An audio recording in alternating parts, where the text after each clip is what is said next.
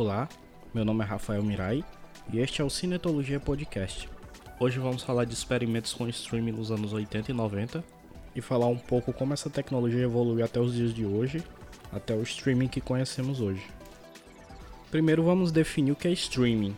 Uma tradução literal para streaming é fluxo, corrente, algo que está numa transmissão constante. Então temos streaming de áudio, como os serviços de música, temos os streams de vídeo, como YouTube, Netflix, temos streams offline de material pré-gravado, como um vídeo qualquer no YouTube, e temos streaming ao vivo, que a gente chama comumente de live. Nesse período de pandemia, temos tido um pico de uso de streaming de todos esses tipos que eu citei, porque as pessoas estão mais tempo em casa, tendo mais tempo para consumir conteúdo, e os serviços de streaming estão fazendo o que podem para balancear essa, esse volume de demanda. Mas antes de falar do contexto atual, vamos falar dos experimentos antigos que levaram ao contexto que a gente tem hoje. Bem, nos anos 60, 70 a gente tinha a TV analógica e ela não deixa de ser um streaming, só que era um streaming analógico, não eram bits fluindo no ar. Uma transmissão de rádio analógica era também um streaming, mas esse termo não existia nesse contexto. Então a gente define a qualidade de um streaming pela banda que ele consome. Então na era analógica, a gente dizia que um canal de TV tinha uma banda X MHz atuando na frequência XY. Já no contexto do digital, a gente diz que um streaming tem uma banda de 1 megabit por segundo, 2 megabits, 10, dependendo da qualidade. Então, nos anos 70 começaram os primeiros experimentos com streaming de vídeo, só que nessa época não existiam codecs como existem hoje. Então, para enviar um sinal de vídeo de televisão, era necessário cerca de 140 megabits por segundo. Uma coisa totalmente impraticável nos anos 70, já que nem a internet como a gente conhece existia. Então o pessoal tinha que desenvolver uma forma de comprimir esse sinal sem muitas perdas perceptíveis, porque vejamos, não existia nada de banda larga, nem fibra ótica, nem nada do tipo. E na TV aberta de ampla disponibilidade, isso seria praticamente impossível. Mas com a TV por satélite, TV a cabo, esses experimentos encontraram um lugar mais propício. Então, nos anos 80, nos Estados Unidos, eles começaram experimentos com TV digital por satélite a 45 megabits por segundo, nada amplamente disponível, tudo em caráter experimental. Mas todo esse território da televisão por transmissão digital no streaming através de receptores, aqui não, não estamos falando nada de contexto de computador. São sinais digitais, mas você teria decodificadores na outra ponta para receber o sinal. Mas esses experimentos com televisão não se tornaram sólidos o suficiente para virar um produto amplamente disponível. Mas havia um mercado considerável para esse tipo de coisa, que era o mercado da videoconferência que estava surgindo também. E assim, uma TV digital por satélite acabava sendo muito caro para o consumidor, mas um sistema de videoconferência digital cabia no bolso das empresas, que videoconferência era um mercado para esse pessoal executivo. Então, o pessoal descobrindo que o mercado da videoconferência digital era viável, eles começaram a trabalhar em tecnologias de, de compressão para gerar um produto sólido. Então, o primeiro codec dos anos 80 amplamente difundido para videoconferência foi o COST 211. Foi padronizado internacionalmente sob o nome de H.120. Acredito que você conheça essa formatação de H. três números depois. Vamos já chegar lá. Esse codec, o H120, ele trabalhava a 2 megabits por segundo na Europa e 1.5 megabits na América do Norte, o que já era algo viável nos anos 80 para empresas. Nessa época, esse codec trabalhava a nível de pixel, pixel por pixel, o que não era tão eficiente. Aí começaram pesquisas em codecs que trabalham em blocos de pixels. Isso tornava o trabalho mais ágil, capaz de deixar esse material menor passar dentro dessa banda.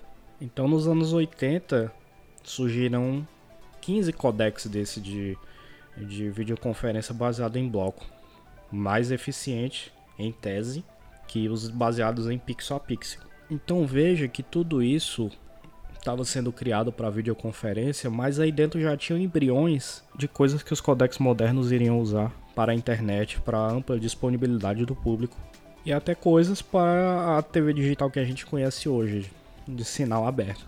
Esses codecs chamaram a atenção do pessoal da JPEG, que era um grupo que futuramente veio a criar o formato de compressão de imagem estática JPEG. Então eles pegaram coisas dessa pesquisa para trabalhar seus próprios codecs. Então esforços lá dos codecs de vídeo trouxeram benefícios para o desenvolvimento dos codecs de imagem estática.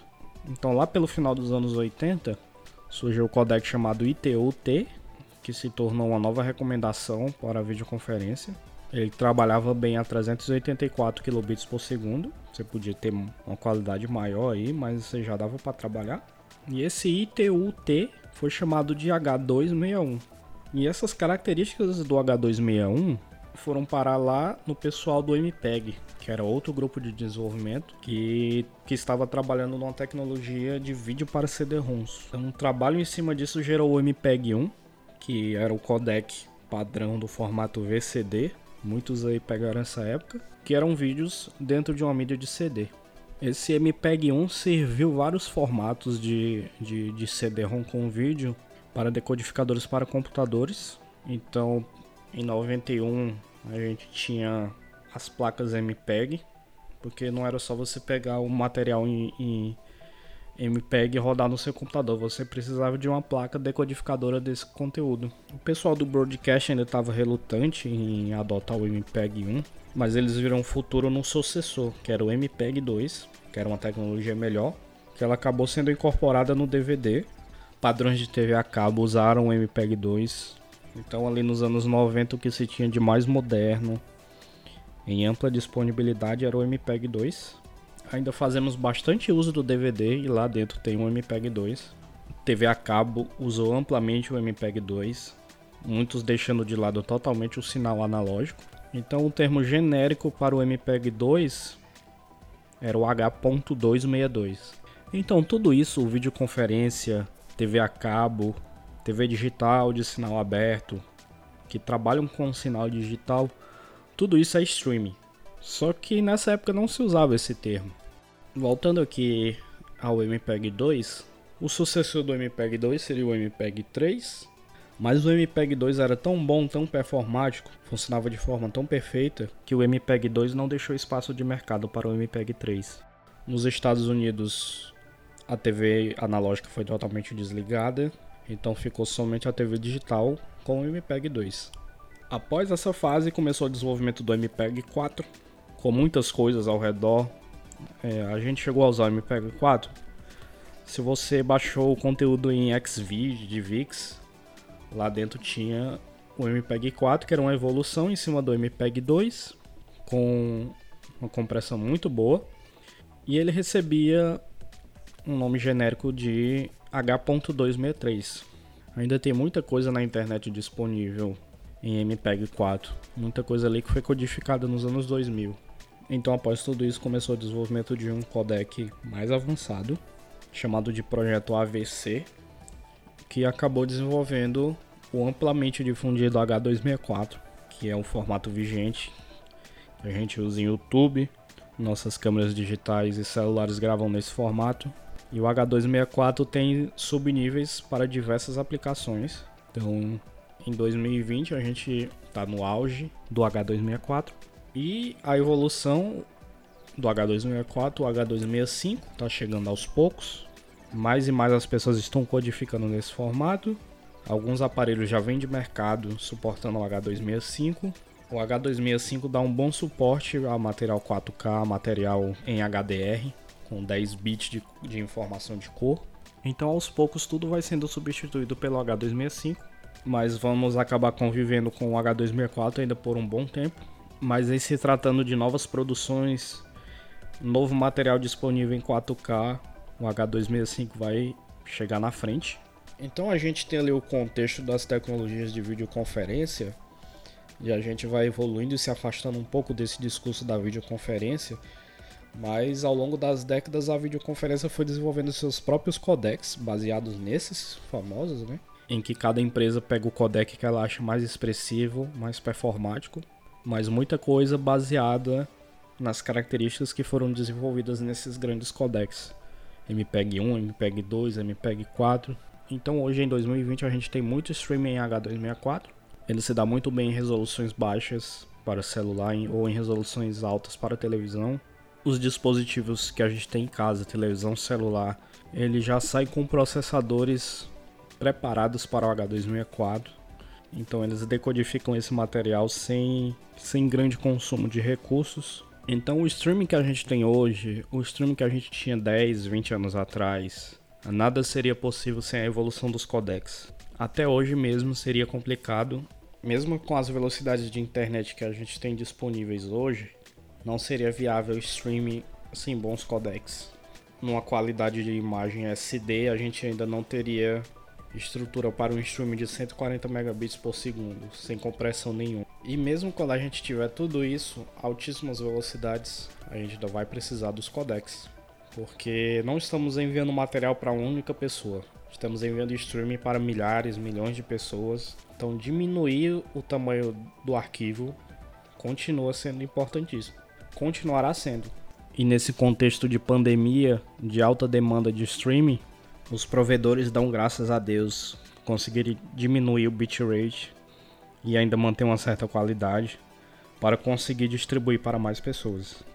A referência do conteúdo desse podcast de hoje veio do livro Standard Codex do Mohamed Gambari, que é uma pessoa importantíssima. Ele tem livros que abordam o assunto de codex amplamente. Esse livro Standard Codex é um livro com mais de 400 páginas ele descreve minuciosamente muitas coisas. E o primeiro capítulo é uma breve história dos codecs nos anos 70, 80, 90. Então, se você se interessa pelo assunto, você pode procurar. Eu vou deixar um link na descrição desse episódio. Infelizmente, o livro está em inglês, mas lá tem muitos tópicos super interessantes sobre o assunto, abordando com muita profundidade o assunto de codecs. Se você é da área do audiovisual, da fotografia, é super importante conhecer cada vez mais sobre codecs, porque uma hora você vai se encontrar numa situação que você vai precisar fazer uma decisão de codec e ter um conhecimento amplo desse assunto é super importante. Em episódios futuros falaremos mais sobre codecs, sobre isso de tomada de decisões, tanto para vídeo quanto para foto, quanto para áudio também. Então aguardem novos episódios sobre esse assunto. Se você quer entrar em contato com a gente, nos procure lá no Instagram instagram.com/barra cinetologia. Você pode deixar uma mensagem para mim lá, quiser tirar alguma dúvida, quiser material de referência. Então agradeço a sua audiência e vejo vocês no próximo episódio. Até lá.